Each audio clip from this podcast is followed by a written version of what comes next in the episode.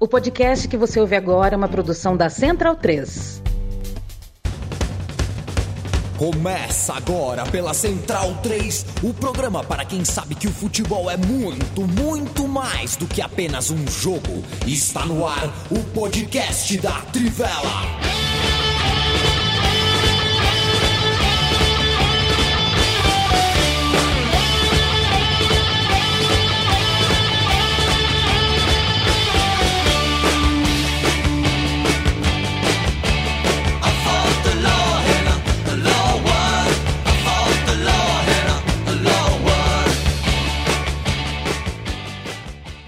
Muito boa noite, bem-vindo, bem-vinda, amigo e amiga da Trivela e da Central 3. Eu me chamo Leandro Amin, estou ao lado de Bruno Monsanto, Felipe Lobo, Matias Pinto, Leandro Stein.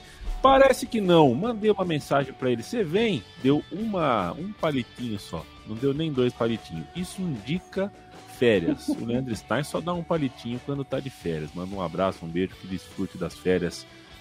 Meu xará, meu parceiro. A gente toca a bola aqui em 4 ou em 4 mil ou em 40 mil. É, você que nos escuta, é, a gente não troca palavras aqui, a gente não está se conversando, mas você é nossa companhia e a gente só está aqui porque tem quem ouça, senão a gente estava fazendo alguma coisa melhor da vida. É, a gente tá numa data FIFA. Eu gosto de data FIFA, viu, Matias Pinto? É, gosto de futebol de seleções, sempre gostei e tô gostando cada vez mais. Acho que tem, tem sido para mim um pouco de refúgio, um pouco porque é, é, ando num momento muito problemático com o futebol de clubes, especificamente o topo dos clubes europeus. Tô, tô, tô torcendo mais contra do que a favor do, das histórias, então é, tô, tô, machucado com, com muito do que está acontecendo no ambiente de clubes. Então o futebol de seleção acaba sendo gostoso para mim. E o que eu acabei de ver, que a gente acabou de ver, a gente está entrando às 8h30 e poucos do dia 23 de março, é a entrada em campo da seleção da Argentina no Monumental de Nunes para enfrentar uh, o Panamá. Foi muito bonito, todo mundo, ou quase todo mundo, com os olhos marejados, de Messi a Lo Celso, de Otamendi a Scaloni, de Dibu Martinez a todo, toda a arquibancada. Muito bonito de ver é, o reencontro de um campeão do mundo com, com a sua gente. E que legal ficou o Monumental de Nunes, hein, Mate? Boa noite. Não, podia fazer o dobro da capacidade do Monumental que não ia atender a demanda para esse jogo, né? Foram milhões de pessoas na fila virtual para tentar comprar o ingresso aí para o regresso dos campeões em campo, né? É, para jogar esse amistoso é, que a Argentina enfrenta hoje, né? O, o, o Panamá e na, na, no complemento da, da rodada FIFA pega Curaçao em Santiago del Estero, né? Que é uma uma das províncias mais pobres da Argentina, que fez um estádio moderno recentemente, que foi sede da última Supercopa no país é, e também todos os ingressos esgotados, né? E assim, eu até estava gravando um pouco antes o, o centésimo programa do Futebol é, Albiceleste, né? Um podcast brasileiro dedicado ao futebol argentino. E lá eu falei que é, eu acho que essa geração campeã mundial pela Argentina é a mais carismática, né? Eu acho que é a que tem mais conexão com a população, né? Porque a, a geração de 78 ela é muito ressentida, né? Por conta da ditadura militar, é, não foi né, a comemoração que se esperava, né? Porque a Argentina era um país muito dividido naquele momento. A de 86 acabou ficando um pouco eclipsada pelo Maradona, né? É, enfim, os, os, demais companheiros dele hoje meio são não são rostos tão conhecidos né, para a população, para os mais jovens, sobretudo. Mas essa eu acho que é uma seleção que tem um astral muito bom. E eu acho que isso tem a ver com o próprio Scaloni, né? É, o Scaloni é de ser essa, essa figura é, não tanto divisível quanto foram também é, o Menotti e o Bilardo, né? Que tinham ali as rugas, as rusgas entre si. É, então o Scaloni é um cara foi, foi o homem certo na hora certa, né? E retomou o, o, caminho de títulos com a Copa América, a finalíssima e o Mundial, e agora tem essa festa merecida junto à sua gente. Agora, essa cornetada que eu vou dar, Bruno Bonsante, boa noite. Essa cornetada noite. vai ser bonita. Vai ser uma cornetada que você não esperava ouvir na tua vida.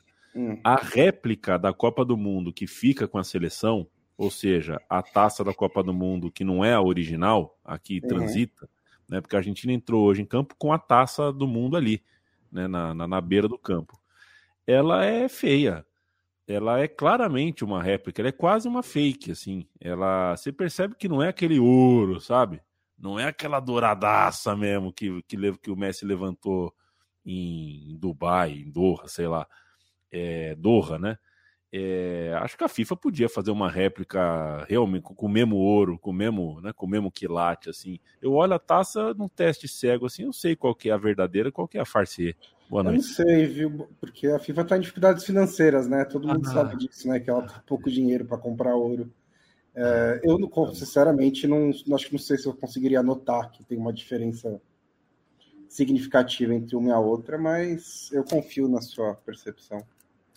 É, você provavelmente entende pouco de ouro. Um abraço para Tamires Entendo, Cruz.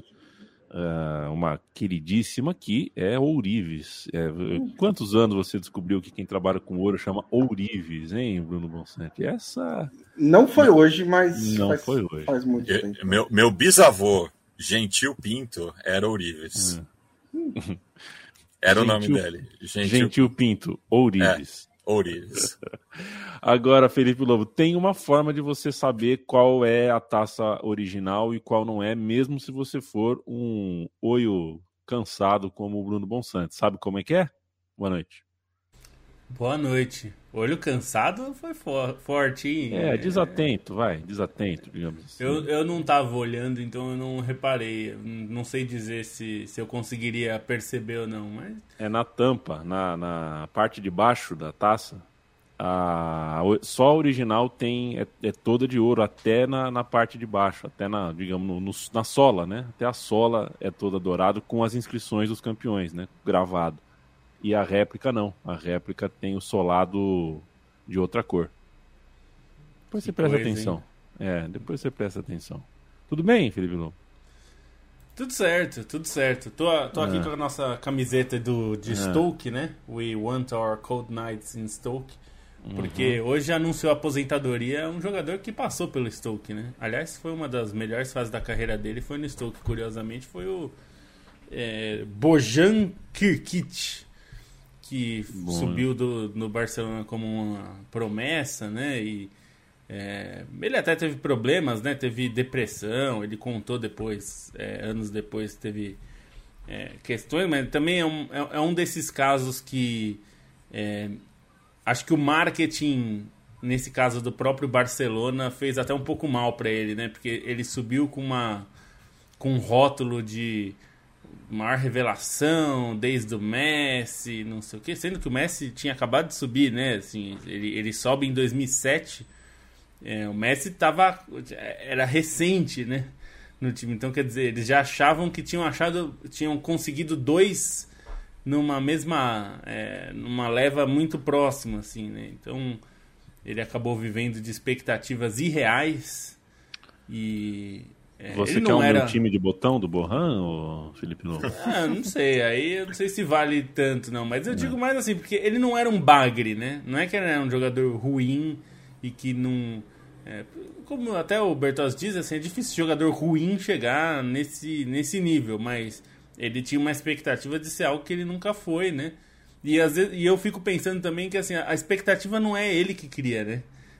É. eu, eu, eu, também eu, pensando um pouco quando ele faz uns anos já, quando ele estava ainda tinha passado pelo futebol italiano, ele é, falou naquelas entrevistas sobre questão de depressão e tal. E porque ele achava que tinha que estar à altura do que esperavam dele, né? E eu não sei se isso é justo também, né? É, não sei se, porque não é ele que cria a expectativa, né? Ele tem que a viver a expectativa controle. dela, né? Isso Exato. é um pouco cruel, né? É, é algo para a gente pensar, né? Que às vezes a gente é, coloca umas expectativas nos jogadores é, e, assim, não é nem só uma questão de ele não poder cumprir, tem que ver se ele quer cumprir isso, né?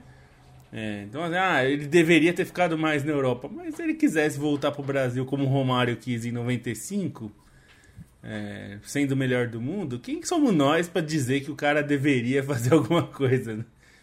É, mas a gente também tem que falar alguma coisa aqui, senão a gente perde o emprego. Ah, mas claro, a gente não né? vai claro. falar hoje, a não ser, a não ser que os nossos ouvintes e as nossas ouvintes não deem um joinha, principalmente quem está no ao vivo, né, no livecast aqui. Se não clicar no curtir é, pro que... robozinho do YouTube levar a gente lá para cima, a gente vai passar 30 minutos discutindo o lugar do Ozio na, na, na, na lista dos melhores do mundo. É, tá? Não, e, é... quem tá ouvindo pelo, pelo tocador, é. se, se for Spotify, dá estrelinha aí para nós, dá cinco estrelas é, para nós também, é a mesma coisa. Tá ouvindo no tocador, vai aí no seu no Deezer, no Spotify, no Amazon, no Apple no Podcasts. Qualquer um que você tá ouvindo, vai aí, dá para avaliar o podcast, ajuda nós também.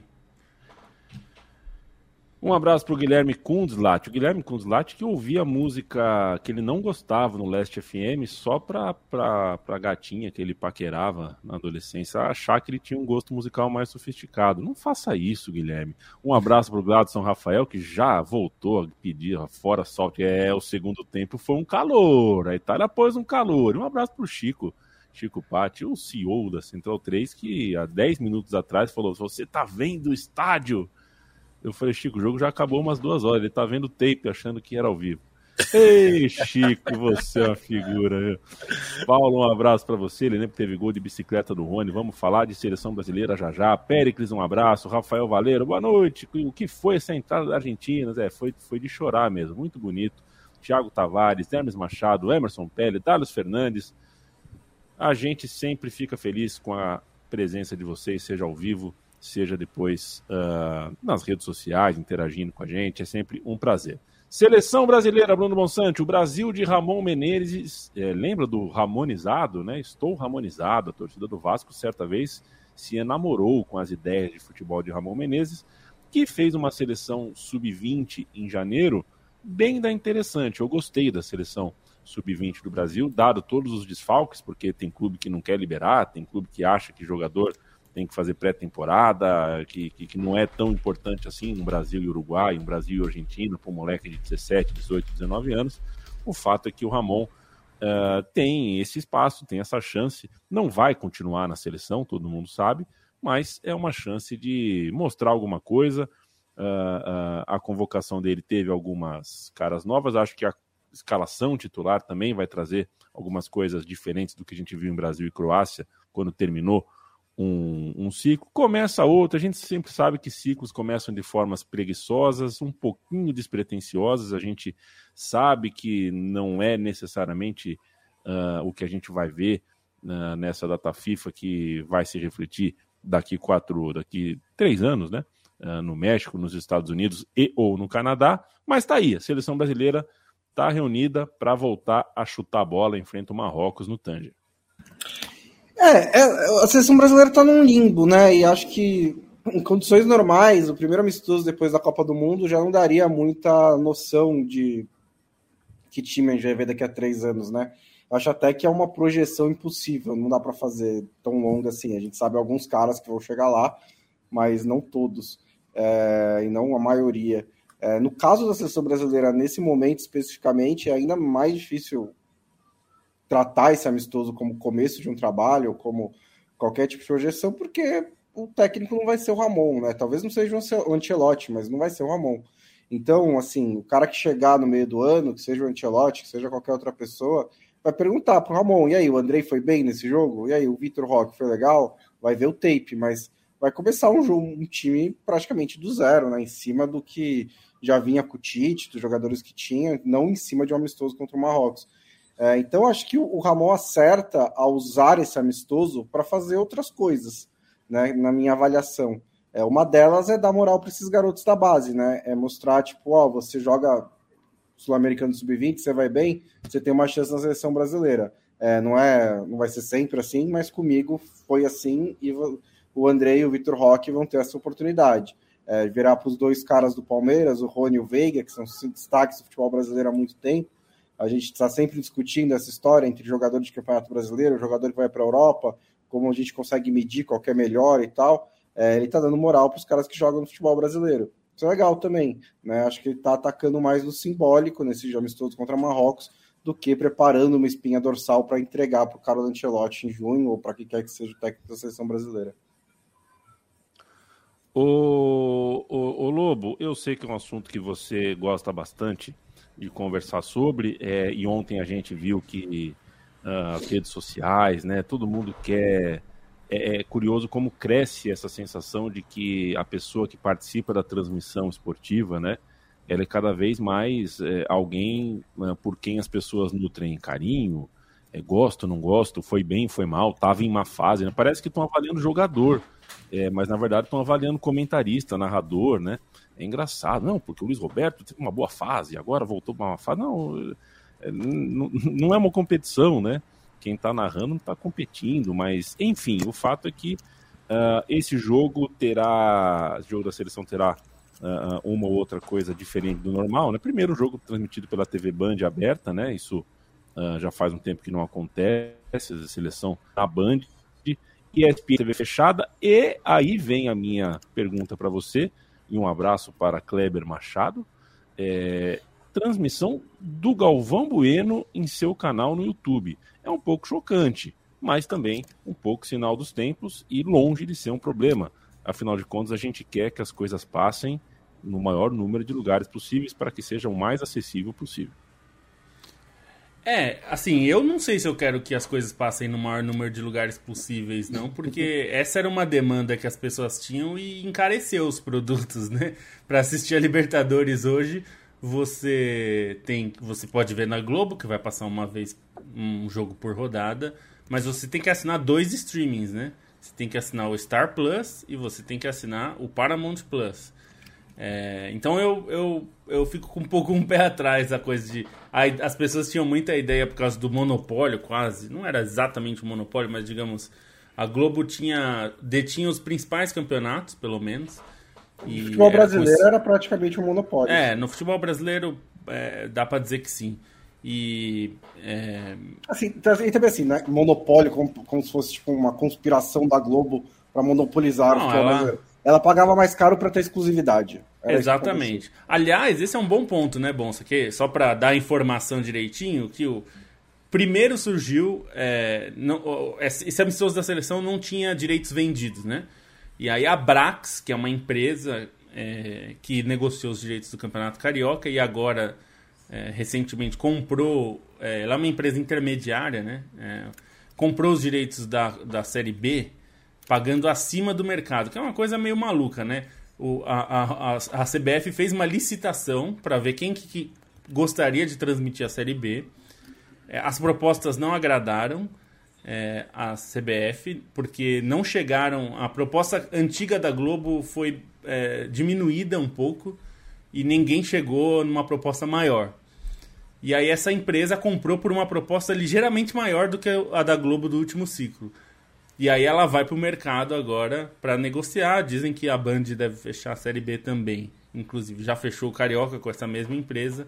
Fechou, é, dizem que fechou a Série B, ainda não está anunciado.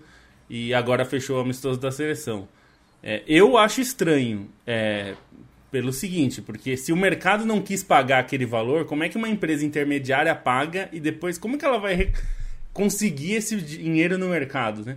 Pô, eu sei que tem uma estratégia aí de tentar vender para vários, né? Que é exatamente onde eu chego na seleção. É, a ideia deles é, é, diversificar, né? Então, eles ofereceram para o canal do Galvão Bueno, é, que vai estrear com esse jogo. Aí, tinham oferecido para o UOL. O UOL Sport chegou a anunciar que ia transmitir esse amistoso do Brasil. E agora eles retiraram é, a transmissão do UOL. Não se explicou por quê, não se sabe o que, que foi vetado aí, é, mas o UOL é, não vai, anunciou agora há pouco que não vai transmitir. E agora há pouco também a ESPN anunciou que vai transmitir. Então, como ficou? TV aberta vai transmitir a Band, esse amistoso, sábado às 19 horas. É, na TV fechada vai ser a ESPN. Na internet, o Star Plus, é, que é o streaming da ESPN e da Disney e tal, né? E E o canal do, do Galvão Bueno vai transmitir no YouTube. É, eu acho assim, nesse momento, para esse jogo, isso é bom porque abriu mais leques, né? Quer dizer, é, você tem a possibilidade de ver pela Band na TV aberta, no canal do Galvão Bueno também é de graça, né? É aberto, não vai precisar pagar. E para quem tem ESPN ou Star Plus, também vai passar lá. Eu acho que nesse caso é, funcionou bem essa ideia, mas não é sempre assim, né? Se a gente pensar que, por exemplo, no Campeonato Carioca é, ficou uma bagunça, né? A rigor foi isso, né? Ficou uma bagunça porque alguns jogos o Casimiro transmitiu, também foi, oferecido para ele. É, então ele transmitiu os jogos do Vasco e do Botafogo. O resto a Band ou Band Sports transmitia. É, então ficou um pouco bagunçado. É, no caso do, do Paulista, onde se que não é essa empresa, é uma outra empresa que chama Live Mode, tá? montou um outro modelo que eu também não sei se foi muito benéfico para o torcedor, pensando em, embora eu acho que foi, é melhor do que vinha sendo com a Globo em termos de exibição. Tem mais partidas, porque o YouTube mostra muito mais jogos do que a Globo mostrava.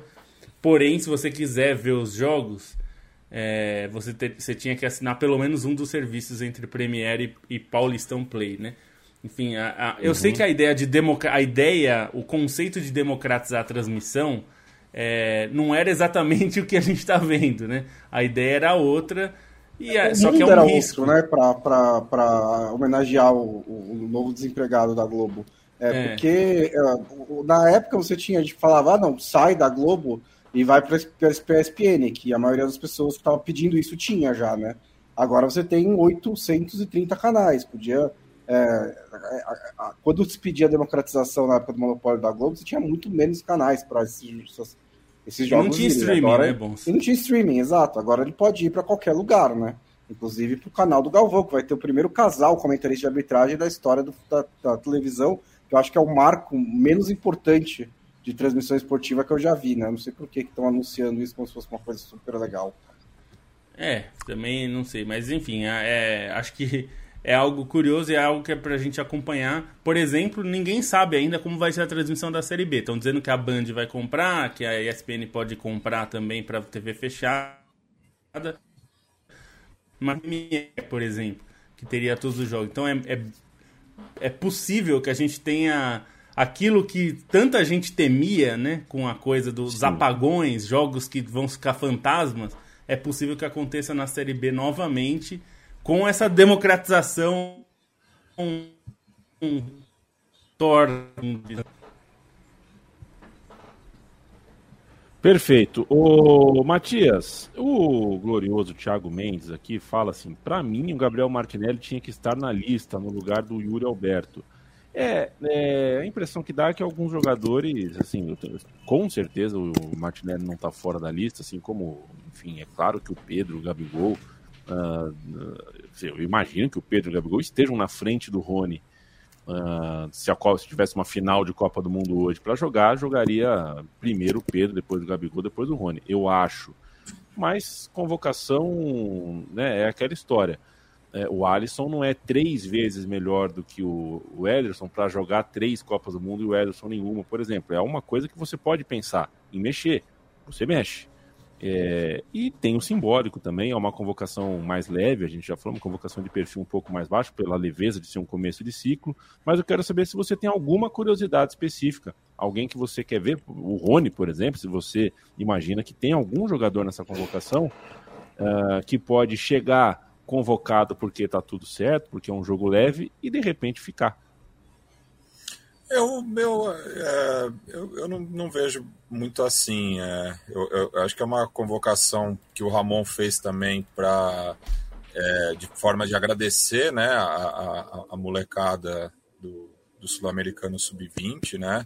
E já ir meio preparando né, esses garotos que algum dia é, vão se firmar na seleção, mas eu acho que a, ainda estão muito verde vai, é, também, de certa forma, valorizar né, o, o, futebol de clubes brasileiro, né, com essas convocações do, do Rony, do Veiga e agora do Yuri Alberto, né, que é, eu, eu, também vejo outros jogadores na frente dele, mas enfim, é, é, acaba movimentando né, aqui o, o, o, futebol de clubes brasileiro. Mas eu achei uma convocação bastante coerente e também eu acho que parte da crítica, assim, pegou muito pesado com, com, com o Ramon, porque parece que ele estava convocando para a Copa do Mundo, assim, né? É, e não, gente, é, é, tipo, é a primeira convocação com um treinador interino é, que quer fazer testes, né? Quer é, que, que é, certos jogadores comecem a, a, tomar gosto pela coisa, né? É, ter essa relação com, com a seleção brasileira, que é importante né, para formação desses atletas. Então, é, Estou curioso para ver o, o, o, amistoso, eu acho que muito mais pelo adversário do que pela própria seleção brasileira, né? Que daí, é, é para o Marrocos, eu acho que esse jogo tem um peso muito maior do que para o Brasil propriamente. Ficaremos de olho então em Brasil e Marrocos. Segunda-feira, quando a gente estiver na próxima edição do podcast da Trivela, poderemos falar do que aconteceu exatamente, como diria Fernando Vanucci. É, não, você ia dizer que alguém falou. É, que o, o José Roberto Leite falou: ah, beleza, mas Yuri Alberto, Yuri Pedro não.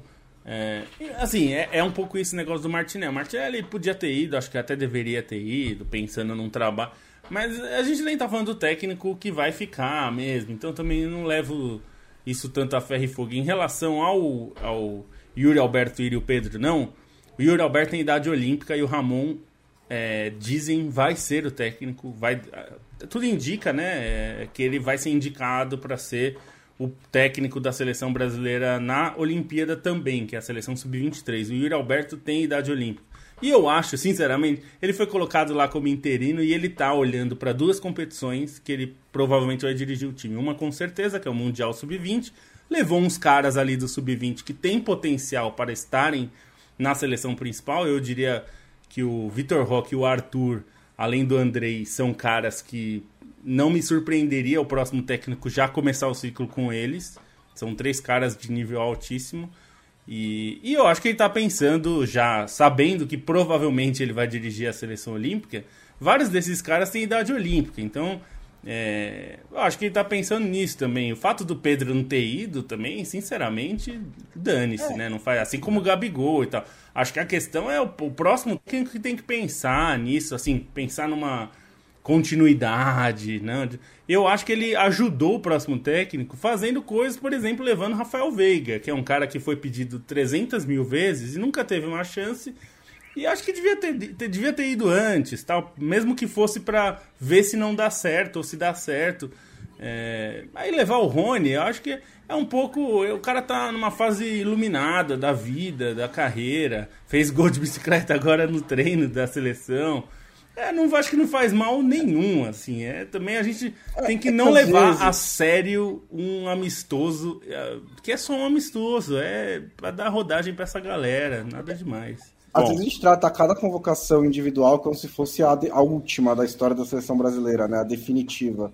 E cada coisa que você discorda, um golpe mortal à meritocracia. Tipo, ah, o Pedro merecia um pouco mais do que o Yuri Alberto. Mas a seleção é mais um processo, né? Mais um processo de desenvolvimento de jogador, de time. É, acho que é um problema se no fim do ano, deu um ano e o Martinelli não apareceu na seleção brasileira, isso é um problema. Mas eu acho que isso não vai acontecer, eu acho que vai ser uma das principais peças do próximo ciclo. Então, fico tranquilo com o um amistoso. É, você falou bem, Bruno Monsante. É, é como eu disse, é, o Pedro não é dez vezes melhor que o Yuri Alberto para ser convocado dez vezes e o Yuri Alberto nenhuma. Né? De repente pode ter uma convocação, uma troca, eu acho que não custa nada e a gente, graças a Deus, a gente não é a Bulgária e a, ou, nem o Chipre e a gente pode ter duas, três, uh, quatro quando... opções para cada posição e rodar. Só lembrar que quando convocaram o Rafinha, é. ficaram, meu Deus, chamaram o Rafinha, não chamaram. Escolhe um jogador de destaque é. do Brasil aí. E o Rafinha, em, na Copa, ele pode não ter feito a grande Copa, mas quando ele entrou na seleção, ele comeu a bola. Então, nas pô, eliminatórias, ele foi muito importante. Então, a, isso acontece. De repente, o Rafael Veiga, o Rony, o Vitor Roque, um desses caras come a bola. Lá na, nesse amistoso e vai ficar, vai virar uma questão assim, vai ter que convocar de novo, entendeu? Faz parte. É, o, o, o, Veiga, o Veiga me lembra um pouco o caso do, do Danilo, né? Que foi um jogador muito importante para os clubes aqui no Brasil, né? São Paulo e Corinthians, foi campeão é, de quase todos os títulos possíveis pelos dois, mas não tinha chance na seleção porque a concorrência era muito era pesada. Muito difícil, né? É, é, também, Yarley, enfim, é, vários outros assim que é, não tiveram, não, não foi o timing é, mais preciso, assim. É, e às vezes o cara bom. tem chance, é até é bom, mas não, não rende, né? Assim, o Daniel Carvalho começou o ciclo da seleção brasileira com o Dunga lá em 2006 como titular. E não, não, não ficou, assim, acontece também, né? E ele, ele fazia sentido naquele momento, mas não, não rendeu, acontece. Deixa eu falar de KTO com vocês, amigos e amigas da Trivela e da Central 3. KTO.com é o endereço, Trivela é o cupom que você coloca para ganhar 20% de free bet se for a sua primeira visita, o seu primeiro depósito. Você quer fazer apostas esportivas? A gente indica que você faça na KTO, não só pelas boas cotações, não só pelo suporte 24 horas em português e um suporte realmente rápido no atendimento para qualquer dúvida que você tiver ou problema, mas porque a KTO é parceira da comunicação independente, não só da Trivela, mas como de diversas outras uh, páginas, podcasts e parceiros por aí que estão na luta independente e a KTO valoriza, olha para essa gente e isso não é pouca coisa. KTO.com é o endereço. Toda quinta-feira o Bonsa e o Lobo trazem dicas. Eu vou começar com o Lobo hoje, viu, Bruno Bonsante? Porque ele meteu uma Noruega aqui no roteiro que eu quero ouvir. Bom, é... vamos lá. São três é, que eu vou um pouco. Uma é mais na segurança e duas é um pouco é, acreditando no, no, caos. Espanha e Noruega é, vão se enfrentar nas eliminatórias da Euro. A Noruega não vai ter o Haaland, é, que se machucou, tal, não, não, não fica. Mas vai ter um dos melhores, se não o melhor jogador da Premier League, que é o Odegaard. O Odegaard está jogando muita bola no Arsenal e é, ele é o capitão da seleção, inclusive. Ele, quando ele foi eleito, escolhido capitão, a gente vai falar sobre capitães polêmicos daqui a pouco, mas capitães polêmicos, mas o Odegaard foi escolhido capitão muito jovem, né? Mas fazia sentido, porque ele é um jovem velho, né? Assim, ele é um jovem que começou com 16 anos, com 15 anos, na verdade, no profissional. Então, é, ele já tá com muito tempo de rodagem aí agora. Até no Arsenal ele virou capitão, né? Porque, enfim, ele, o Arsenal é tão jovem que ele é um jovem já experiente. É, então, a vitória da Noruega tá pagando 9, cotação 9 contra a Espanha. A Espanha, de Luiz de la Fuente, é um técnico novo, ex-técnico do Sub-21. Eu achei a convocação dele bem meia-boca, tá cheio de. O Nacho foi convocado do Real Madrid. É, a Espanha voltou a ser uma seleção nesse momento.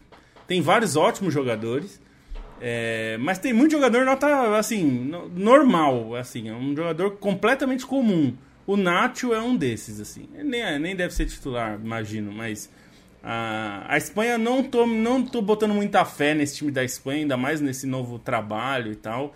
É, e aí a Noruega eu acho que é um time que tem, tem potencial para causar problemas ali. E a cotação de 9 é muito alta. Se fosse uma cotação menor, eu não indicaria. Mas 9 é muito alto. Então fica nessa. que é, O Noruega é um time interessante. Não é um time. É, vai ser campeão do mundo na próxima Copa mas é um time que tem valores ali. Pode, e agora com a Copa com 48, provavelmente vai chegar na Copa.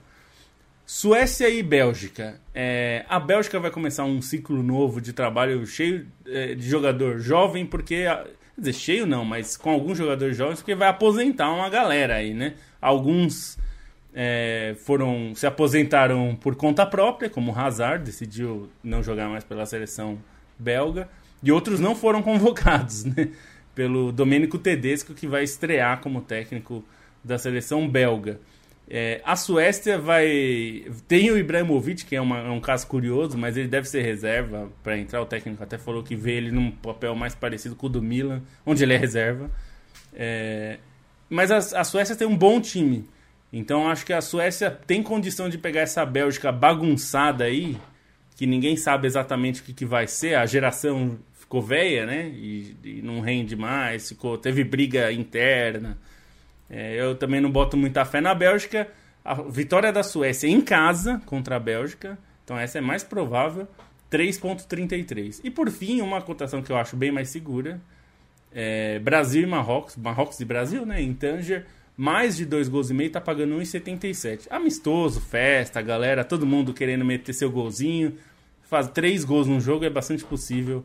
Brasil provavelmente vai tomar um gol também, porque Marrocos é, vai estar naquela festa, empolgação, e tem bons jogadores.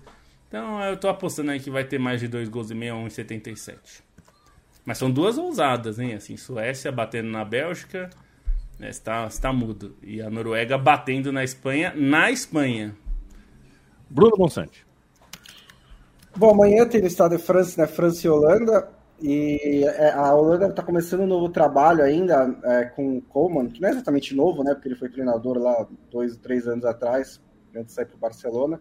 E a França é praticamente uma continuidade do time da Copa do Mundo, tá? ou seja, é um time melhor do que o da Holanda, atual vice-campeão mundial. Além disso, a Holanda está muito desfalcada, perdeu De Jong e o Bergwijn por lesão, depois cinco jogadores, é, inclusive o Frank De Jong e o Delite foram retirados do elenco causa de uma doença, que parece uma infecção alimentar. É, a França vai estar diante dessa torcida, começo da, da, da campanha. Acho que 1,75 para a França ganhar esse jogo é uma boa cotação. É, e nessa mesma partida, o gol do Mbappé está 2,16, que já é uma boa odd, considerando que ele marca mais de um, de um gol a cada dois jogos pela, pela França, e ainda é o primeiro jogo dele como capitão, né? E o Mbappé gosta dessas coisas, parece que ele se importa com esses marcos eu acho que ele vai entrar com bastante sangue nos olhos. E também um, um outro golzinho para pegar em Sérvia e Lituânia. É, o Vlahovic não está na melhor fase. É, o, eu pegaria o gol do Mitrovic, mas a odd está muito baixa. Mas a do Vlahovic está 1,83 e ele está precisando de uns gols para recuperar a confiança também pela Juventus. E a Lituânia parece ser uma ótima candidata a ser vazada pelo Vlahovic. A cotação do gol dele está 1,83. Acho uma boa cotação também. KTO.com, um beijo e um abraço pro time da KTO. Se você vai fazer apostas esportivas, faça na KTO. Ó, o teclado, Felipe Lobo. É, vamos dar sequência aqui ao nosso roteiro. Deixa eu abrir aqui, porque foi, foi assinado pelo Bruno Bonsante. Eu estava, né, enquanto vocês falavam da KTO, eu, eu dava uma olhada aqui na sua nota, Bruno Bonsante. E tem 95 comentários, né?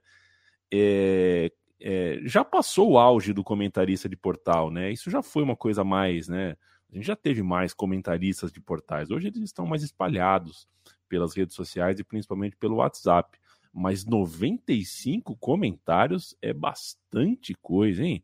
Kane bate recorde de Rooney e Inglaterra vence Itália fora de casa pela primeira vez desde 61. Demorou, hein? Embora tenha sido uh, uma partida enfim, primeiro tempo muito bom da Inglaterra, segundo tempo o jogo esquentou. Não parecia que esquentar, esquentou. Que tal para você, Bruno Bonsante? Acho que dessa data FIFA é o grande jogo, era o jogo que a gente mais esperava, porque reúne dois gigantes do futebol. É, foi um bom jogo no fim, né? Uh, acho que a, a, Itália mostrou seus problemas, a Inglaterra mostrou seus problemas também. É, foi um jogo que uh, a Itália até começou um pouquinho melhor, uh, mas depois a Inglaterra se impôs bastante no primeiro tempo, achei um primeiro tempo muito, muito bom na Inglaterra, mas isso não se transformou também em grandes chances de gol, né? Os dois gols acabam saindo em jogadas de bola parada, que é um forte time inglês. É, o Kane marcou o segundo gol, é, cobrando pênalti, que moralmente importante depois de ter perdido aquele contra a França, né? Mesmo que seja um pênalti muito, muito menos importante. É, e para a história entra como o gol que o faz superar o Wayne Rooney. Ele chega a 54 gols, é o maior artilheiro da história da seleção é, inglesa masculina. É, aí tudo mudou para o segundo tempo, né? Dessa vez a, a, Itália voltou a pressionar desde o começo, mas dessa vez conseguiu sustentar. É, e a Inglaterra se retraiu demais, né? Ficou muito assustada, apareceu com um jogo fora de casa contra a Itália, com a Itália indo para cima, mas a Itália não a Itália marcou com o Reguetti, né, que fez um belo gol, depois de uma bola recuperada pelo Barella, o bom passe do Verratti, é, depois o bom passe do Pellegrini, é, e o, uma boa finalização do Reguetti. E depois a Itália não criou mais nada, né, apesar de muita pressão, apesar de rodar bastante a bola, muito cruzamento, muito escanteio, não conseguiu fazer o Pickford é, trabalhar nenhuma vez, e a Inglaterra conseguiu segurar a vitória, a primeira vitória da Inglaterra em solo italiano contra a Itália, né? Teve Copa lá, é, desde 1961, então foi também um resultado importante. É, acho que a Inglaterra, que é uma leoa de eliminatórias, fica bem colocada para ser primeira colocada do grupo, né, para definir o chaveamento da Euro, porque venceu fora de casa contra a Itália. O grupo não é muito difícil, tem a Ucrânia que pode complicar um pouco, é, então isso, essa é a consequência desse resultado, mas é um começo de trabalho, principalmente para a Itália, né? Assim, os jogadores ainda nem, não foram os mesmos, é, foram, foram muitos os mesmos do ciclo anterior, muitos os mesmos da Eurocopa, mas é, o Mancini precisa montar, fazer o time ficar um pouco mais consistente, mais parecido com o da Euro, e não com o que não conseguiu vaga na, na, na Copa do Mundo. É, Para o Southgate é mais continuidade, né? O, a, a, escalação foi quase a mesma, entrou o Bellingham continuou titular, vai provavelmente ficará para sempre, e o Grealish jogando na, na, ponta esquerda, talvez seria a posição do Rashford se o Rashford não tivesse se machucado. Eu acho que a Inglaterra é um pouco mais de continuidade, a Itália ainda precisa encontrar algumas soluções. Perfeito. Eu quero mandar um abraço pro Leonardo Medeiros. E a mim, quando você era mais moço, teu apelido era Salsicha. Se for por causa do pessoal de Scooby-Doo, é, cara, é, o, o, Salsicha era muito branco e loiro, né? Eu sempre tive o cabelo muito preto e pele, sei lá, árabe. Não, não me pareço. É uma impressão equivocada sua, assim, é por causa do, do... Mas não, nunca tive, não. Nem, nunca tive.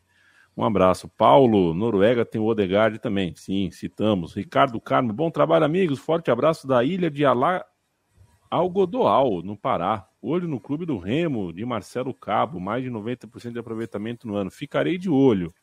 Ficarei de olho no Remo. É... O Yarley jogou na seleção? O Paulo pergunta aqui. O Yarley jogou um amistoso como reserva. Não sei se ele chegou a pisar no, em campo, mas ele foi convocado para um amistoso. E, e, eu acho que era daqueles do Super Clássico das Américas, né? Que só podiam Isso, jogadores assim. de, de clubes brasileiros, no caso.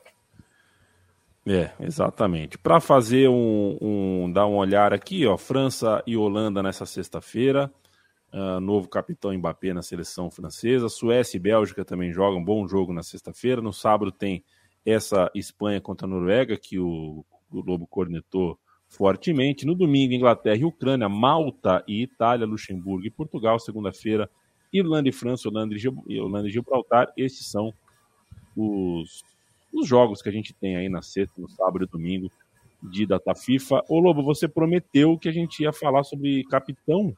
Por quê? Porque a França é, gosta de confusão como nenhuma outra seleção no mundo, né? E pós-Copa do Mundo, eles é, tinham que escolher o novo capitão do time, já que o Guloris, é, que era o capitão, se aposentou. A escolha que parecia mais natural, até por tempo de, de serviço e pela importância no time, uma combinação das duas coisas, era um pouco. Era o Antoine, o Antoine Griezmann, que jogou, já jogou três Copas do Mundo, né? Foi, é, foi titular em 2014, em 2018 e em 2022. É, nas três foi destaque do time, né? Ele é um jogador importante e tudo mais. Tem 32 anos, se esperava que ele fosse o herdeiro da braçadeira. É, e até é importante dizer assim, às, às vezes é, aqui se fala muito sobre. É, não, mas o que, que importa ser capitão, né? A gente não tem muito essa, essa, essa questão é, a ponto do Tite fazer rodízio de braçadeira, uma, uma coisa meio festa. É, em algum, nos países europeus principalmente, mas não só, né? Não, na Argentina, por exemplo, dão bastante importância também para quem vai ser o capitão. Isso é uma questão também. É, a gente não liga muito, é uma coisa cultural. Para eles é uma questão importante também, porque em geral, é, nos times europeus, nos clubes e nas seleções, o capitão tem um papel de intermediário, assim, no sentido de conversar com a federação quando vai tratar sobre premiação, sobre condições é, então, os jogadores não querem fazer esse tipo de esse treinamento em sei lá onde, ou, ou ah, na hora que vai pre preparar, por exemplo, é, onde vai ficar a seleção na próxima Eurocopa. A, a, França vai se hospedar onde? O, capitão representa os interesses do elenco para colocar. Esse, parece uma coisa boba, mas não é assim. Existe uma questão assim. É, e tem a questão da vaidade, evidentemente, que os jogadores têm de ser capitão. É, e o, o Deschamps escolheu o Mbappé. É, e, assim, não dá para fugir da impressão que todo mundo na França, é, no PSG ou na seleção francesa, parece que tem que agradar o Mbappé, né? É, isso, é, é, isso é uma questão no, no, PSG também, que, por exemplo, o, o capitão do PSG é o, é o Marquinhos, e o vice-capitão agora tem sido o Mbappé, porque o Kim Pembe está machucado. É, e, enfim, e, e, se tem uma, uma questão, porque o Kim Pembe falou, é, ficou meio assim que falaram que o Gris, que o Mbappé era o vice-capitão e ele falou, pô, mas eu quero, eu quero o vice-capitão, eu só tô machucado. É, enfim, teve toda essa treta a ponto de depois da de chamarem, né, o, o de o Mbappé ser anunciado, e até o Bonso escreveu no texto dele que é algo bem importante, que o, o Griezmann é muito mais visto pela liderança de exemplo, é, não é exatamente uma liderança vocal nem em campo, nem fora dele nesse sentido, é mais é uma questão de exemplo. E o Mbappé é um cara vocal, né? Sim, em, para todas as coisas que concernem ele é um cara que brigou com a Federação Francesa pela questão dos direitos de imagem, que ele não queria estar associado necessariamente aos mesmos patrocinadores, tinha uma questão ali. Quando o presidente da Federação Francesa, Noël Legraé, falou um monte de bobagem sobre o Zidane, falou com bastante desrespeito em relação ao Zidane, ele foi a público defender o Zidane, falou: Zidane é um patrimônio da França, não se pode falar assim de um ídolo. Então, ele tem uma postura combativa. E acho que de, com toda essa polêmica em relação ao capitão, a ponto do Griezmann ter. É, haver rumores, né, Bonsa, do Griezmann ah, tal, estar considerando o seu futuro na seleção por causa disso.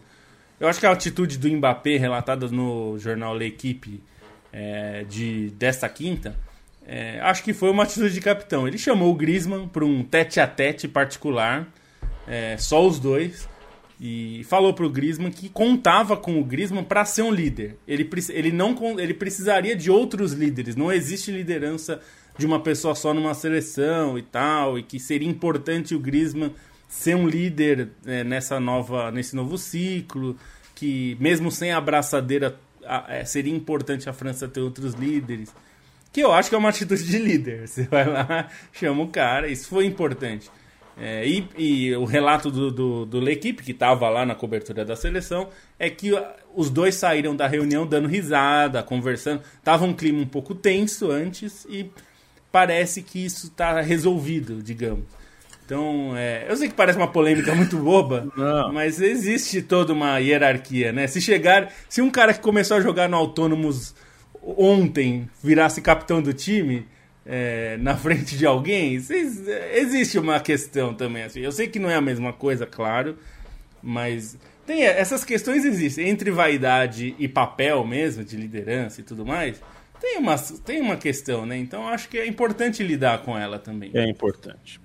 É, e é importante lidar com o ego do Mbappé, que não é. só por culpa dele se transformou num dos maiores egos da é história verdade. do planeta Terra. É, eu acho que é. tem essa parte e tem uma segunda. Eu acho que ele é um bom, que ele pode ser um bom líder, que ele pode ser um bom capitão. Porque muitas das coisas que o Lobo falou é verdade, né? Ele é combativo, ele é um cara inteligente, ele fala muito bem, ele se importa com as coisas, né? É que desde que ele, desses últimos anos, né, a maneira como se, se construiu essa história do Mbappé, com contribuição dele também, né? Não é que ele.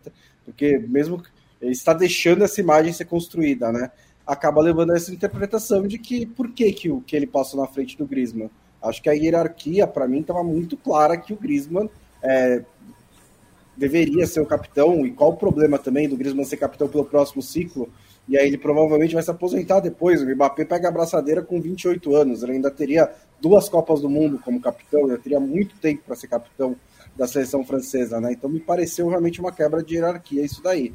Mas se eles resolveram, eles se resolveram. Eu não estou nem aí também para eles, por quem é capitão na França, mas acho que é uma. É, é, é, uma. É uma seleção que é muito propensa a esse tipo de coisa, né? É uma seleção que, em que essa, essas coisinhas pequenas, e acho até que a abraçadeira nesse caso não é tão pequeno, acabam ganhando uma outra dimensão muitas, muitas vezes. O vestiário da França é mais quente, né? Era só o Deschamps dar a abraçadeira pro, pro Griezmann que não teria problema. O Mbappé poderia ser um líder sem abraçadeira, como ele falou pro Griezmann que o Griezmann pode ser, né?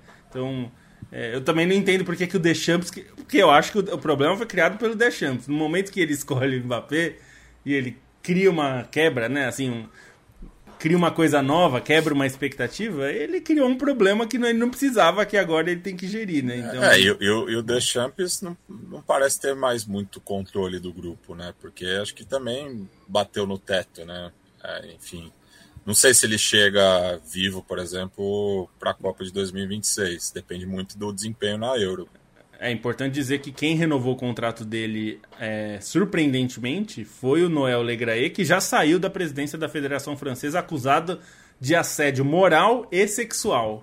É, e, e, e, ele saiu, um dos motivos que fez ele sair, além é, das questões é, criminosas que ele cometeu, mas antes de vir a público a questão do assédio, ele já estava muito pressionado porque ele renovou o contrato do Deschamps sem falar com ninguém, o que foi uma questão ali dentro da Federação Francesa. Muita gente queria que, sair, que o Deschamps saísse.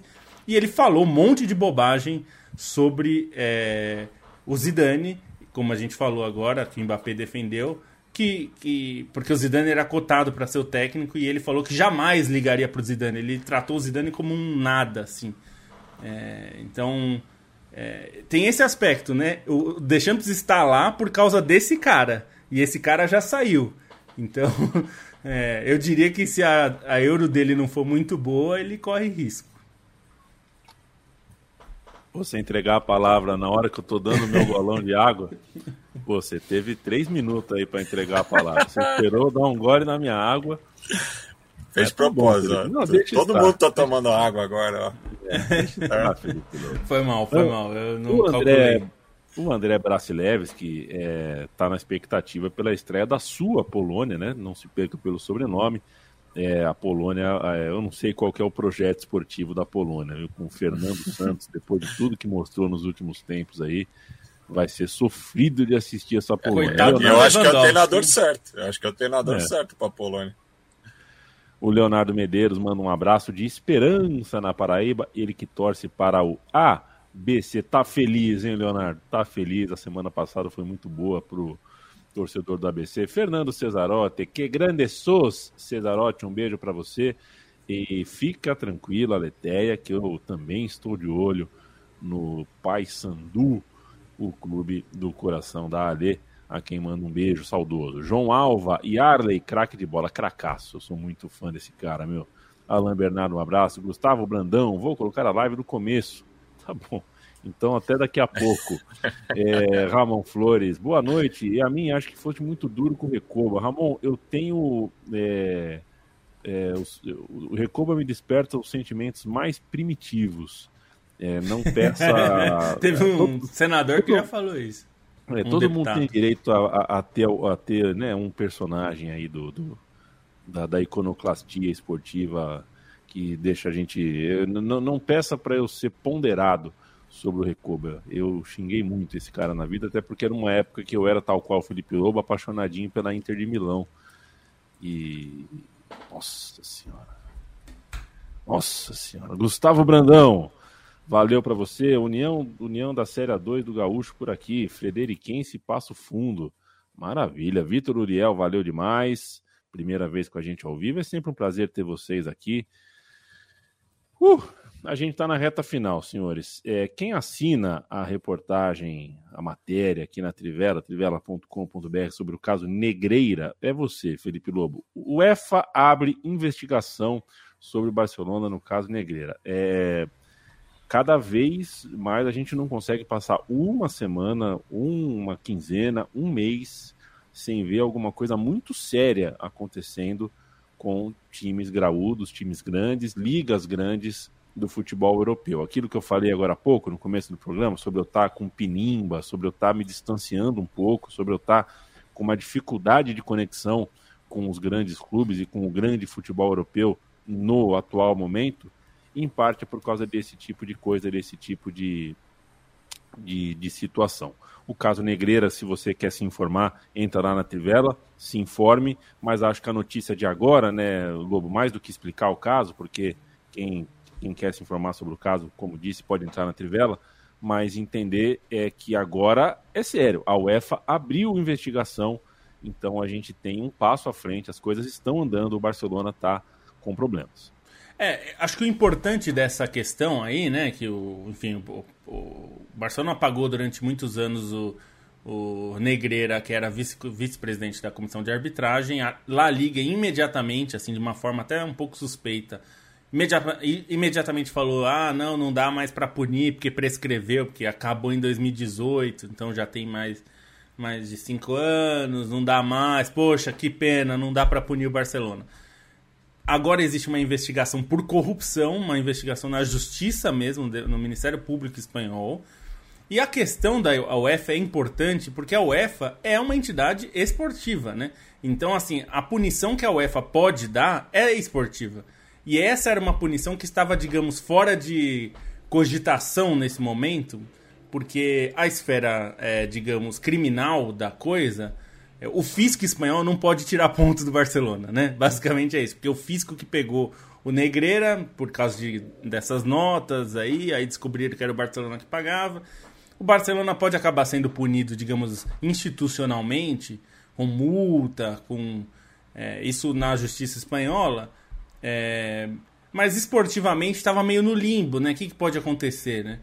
A UEFA, primeiro, não tem prescrição, então se o crime acontecer em 1960 ou agora, ou não é bem um crime, porque ela não é uma justiça comum, mas a infração, digamos, dentro do regulamento da própria UEFA, se ela aconteceu, é, independente do tempo, a UEFA pode punir.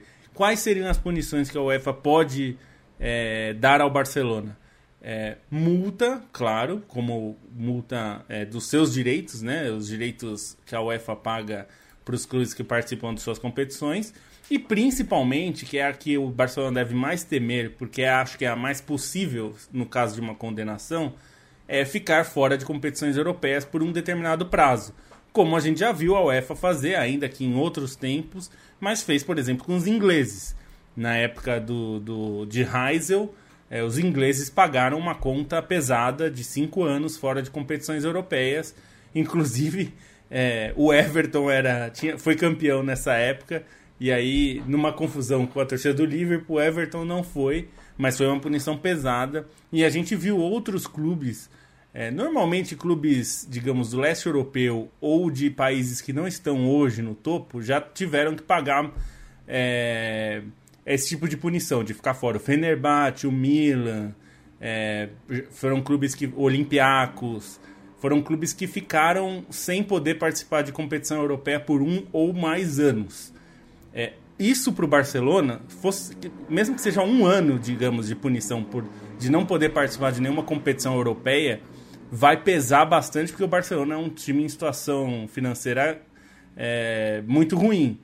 Então, eu acho que a maior preocupação do Barcelona tem que ser, assim, tem que ser não, é, vai ser essa no, no, sentido da UEFA. A UEFA não vai prender ninguém, não vai, não vai é, denunciar alguém por corrupção porque ela não é um órgão de justiça, mas ela pode é, punir o clube por práticas antiéticas, é, mesmo que seja numa liga local, porque ela é uma, um órgão é, acima da liga local. Então, essa. E eu acho improvável, sinceramente, que a UEFA abra uma investigação para não dar nada, porque ela vai passar um, um recibo de estúpida.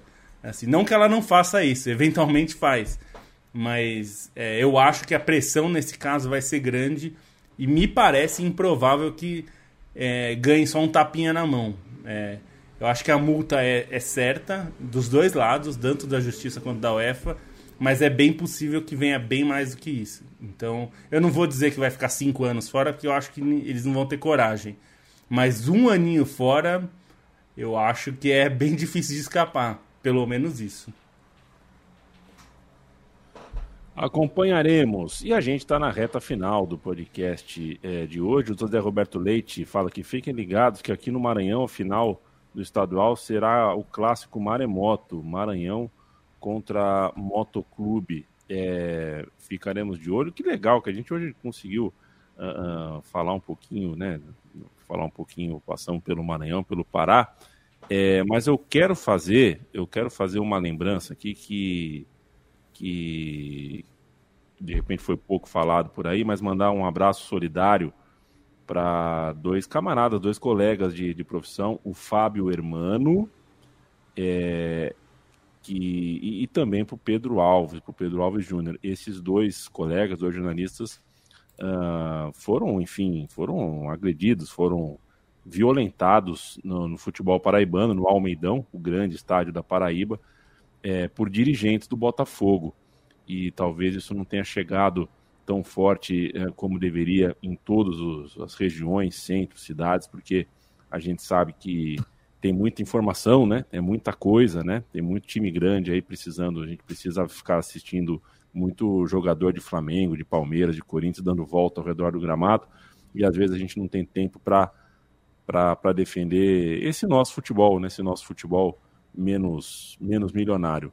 Fábio e Pedro, um abraço a eles. E que coisa uh, abjeta o que aconteceu na Paraíba, os dirigentes do Botafogo que agrediram o, o, os profissionais. E não não é só que agrediram, tô, chamando de dirigente nem deveria, tá, gente? Porque um dos dirigentes que participaram da, da agressão estava banido do futebol, porque já já aprontou das suas, não deveria nem estar tá ali. E estava e continua tendo cargo no Botafogo, é um cargo que todo mundo vê, tá ali, né? Tá no estádio, tá no clube, tá no vestiário, tá no dia a dia e nada acontece. Então, pelo menos aqui o nosso abraço solidário aos dois que acabaram sendo agredidos, estavam lá só trabalhando. Tenho certeza que preferiam estar uh, tá com a mãe, estar tá com a namorada, estar tá com o namorado, estar tá em algum outro lugar e não uh, trabalhando para apanhar de estar no futebol. Mike Costa lembra uma coisa boa. E a central da Pita acabou, hein, a mim? É, a questão é, é por que, que existia, né? É, mas aí é outra coisa. É, é, teve uma vida grotesca, né? Central da Pita é uma vida grotesca desde o começo. É, me recordo das primeiras vezes, né? as primeiras vezes, e aí você cria, das primeiras vezes que você tem um comando de arbitragem, você cria uma figura como Arnaldo César Coelho, que a gente sabe o quão corporativista sempre foi, o quão uh, uh, né, o quanto esteve a serviço. A gente discutiu tanto isso em 2018, né, sobre a maneira como o Arnaldo César Coelho mexeu com a opinião pública e mexeu com a emoção das pessoas ao insinuar que havia um complô contra a seleção brasileira porque o gol da Suíça foi falta no Miranda, segundo ele. É, e, enfim, o Arnaldo César Coelho foi o principal comentarista de arbitragem que a gente teve por exposição. Foi o primeiro. Né? Foi o e primeiro é, também, pioneiro. inclusive, o, é, é, é, o primeiro. Mas o fato é que nem ele, nem quem veio depois deixa saudade, porque a gente tem tanto para discutir sobre modelo de transmissão de futebol, é, tanto no, na plataforma quanto na linguagem, tanta coisa nova acontecendo, que de fato ter, um, ter essa, esse, essa central do apito era colocar dinossauro para jogar PlayStation 6. Valeu, gente. Bruno Bonsante, um beijo para você. Valeu, até semana que vem. Ih, rapaz. Ah, pensei que você ia meter umas férias também. Felipe Lobo, um beijo para você. Até segunda-feira. Até, até segunda-feira. É que o Bonsa vai, vai estar de folga segunda, então tem que, é, tem que é ver. É, a minha hesitação foi pensar nisso. Matias, tchau. Tchau. A gente volta segunda-feira, se Deus quiser. E ele há de querer trivela.com.br para você ler o dia a dia da Trivela. Visite nossa cozinha central3.com.br, apoia.se barra central3. Até segunda-feira.